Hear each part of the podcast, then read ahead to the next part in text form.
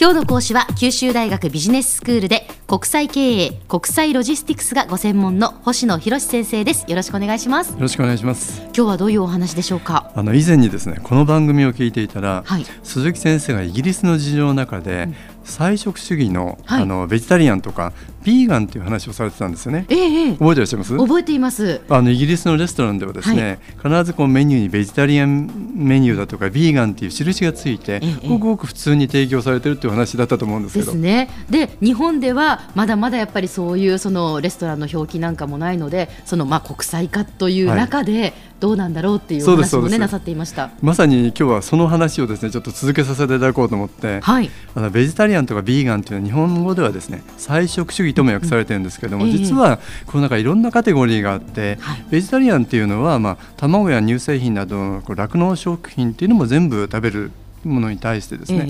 ええ、より厳格なビーガンは一切の肉も魚も酪農製品も口にしないといういうことらしいんですよね。いくつかのこうカテゴリーがあるんですけど。同じじゃあ菜食主義って言っても、はい、やっぱりそのどのどこまで食べるかとかどこは食べないとかっていうのがこうカテゴリーがあるんですね。そうなんですそうなんです。でそもそもこういう考え方っていうのは、うん。もちろんその健康上の理由、まあ、ダイエットとかですね、まあ、それだけではなくて、まあ、宗教上あるいは倫理上のいずれかの理由から来てるらしいんですね、例えば肉を食べることに対する是非だとかそういう意味も含めてあのあるらしいんですけど、あの国土交通省の観光庁の資料によれば、人口に占めるベジタリアンの比率っていうのは、まあ、摂取をしないヒンドゥー教徒の多いあのインドで42%、うん、国民の半分以上がベジタリアンということですよね。半分近くですね。ですね、はい、でアメリカで14%イギリスやドイツで人口全体の約1割にも達するらしいんですね。でなぜ今の資料のですね引用があの観光庁からなのかっていうとですね、ええ、まあ、これから日本があの海外からより多くの観光客を受け入れる上でこれらの食のニーズに対応できないとですね大きな制約になるということなんです。今日はその特定のセグメントを対象とした食の提供を中心に食のグローバル化についてですねお話をしたいと思います。はい、はいあの私自身の非常に個人的な話なんですけど、ええ、ある理由で過去1年半にわたって肉を食べてないんですよ。全くなんです。はい。えー、随分痩せましたけど、はい、健康的に、ね、お痩せになりました、はい、はい、ただそれでは福岡はですね食の非常に豊かなところなんで、うん、お魚だとかですね新鮮な野菜果物を食べている限り全く構わないんですね、えー、だ時々制約を感じることがあるんです。それは何かっていうと例えば国際線に乗って海外に行く時なんですけど、はい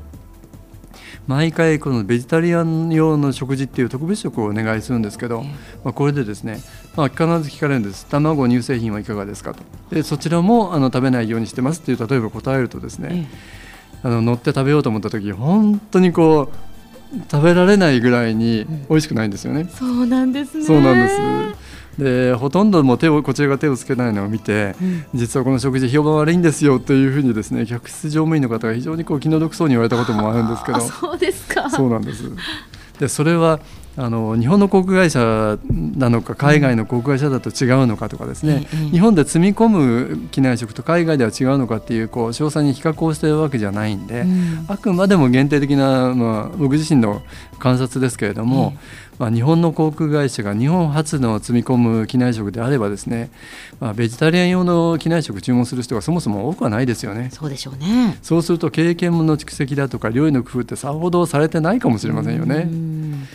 でまあ、ニーズの少ないところではそれほどその特定の分野が発達してこなかったのは不思議ではないかもしれません。ただ一方で先ほどご紹介したようにインドのベジタリアン人口42%、はい、アメリカの14%となるとですねベジタリアンビーガン向けの機内食っていうのもやっぱり本気で対応せざるを得ないと思うんですね顧客対応として。ええ。で例えば多くの人種が集まるニューヨークであればさまざ、まな対象を想定して食って提供されてるんですね、はい、で例えばイスラム教の戒律に沿った食であるハラールフード、うん、あるいはユダヤ教の戒律に従ったコーシャフードなんていうのがあるわけなんですけど、ええまあ、それぞれその専用のレストランがあるだけではなくて路上の屋台でさえですねそのような紅茶であるとかハラールっていう表示がされてるんですね。そうなんですね、はい、これもなぜか不思議はないのは、ニューヨーク市の人口って約800万人ぐらいらしいんですけど、うん、そのうちのユダヤ人の人口の比率って2割ぐらいらしいんですよね。2割以上らしいんです。もうそうなるとそういった特別な食事が日常的に求められているんで、うんうん、まあ、そうなるのも不思議はないですよね。そうですね、はい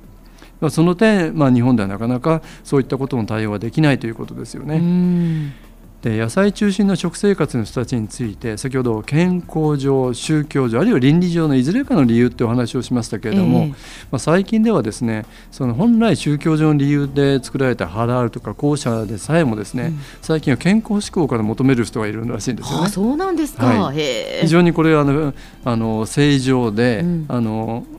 健康にいいという理由でですねその自分がそういうイスラム教だとかユダヤ教ではないんだけどもそれを求める人っているらしいんですよね。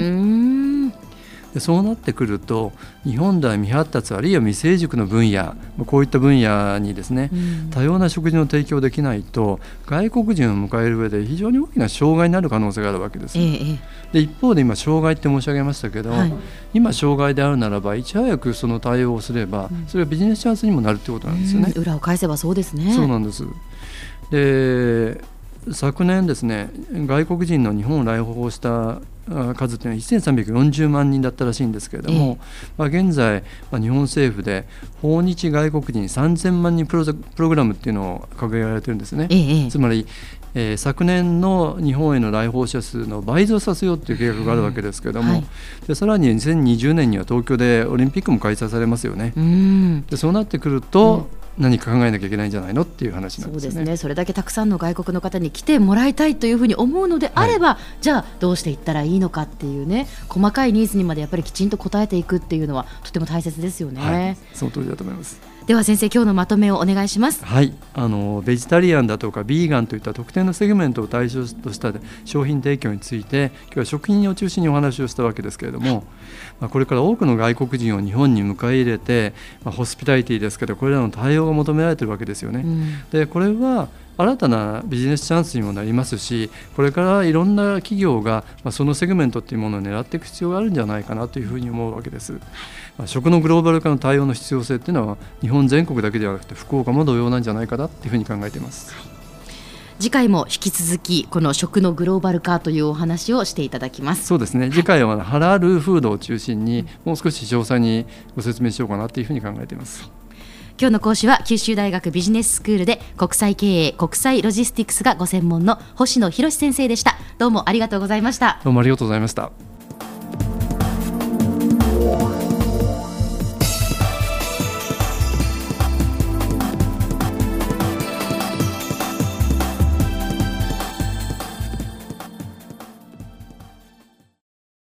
続々ぐいぐいメラメラつながる。ゾワゾワハラハラメキメキつながるズキズキ。モワモワ。ほかほか。つながる。キリキリ。ザワザワキュンキュン。ガンガン。ワクワク。ウズウズドキドキ。ルンルンバクバク。九州人のいろんな気持ちつなげます。九州から輝こう。キラキラつながる。キューティーネット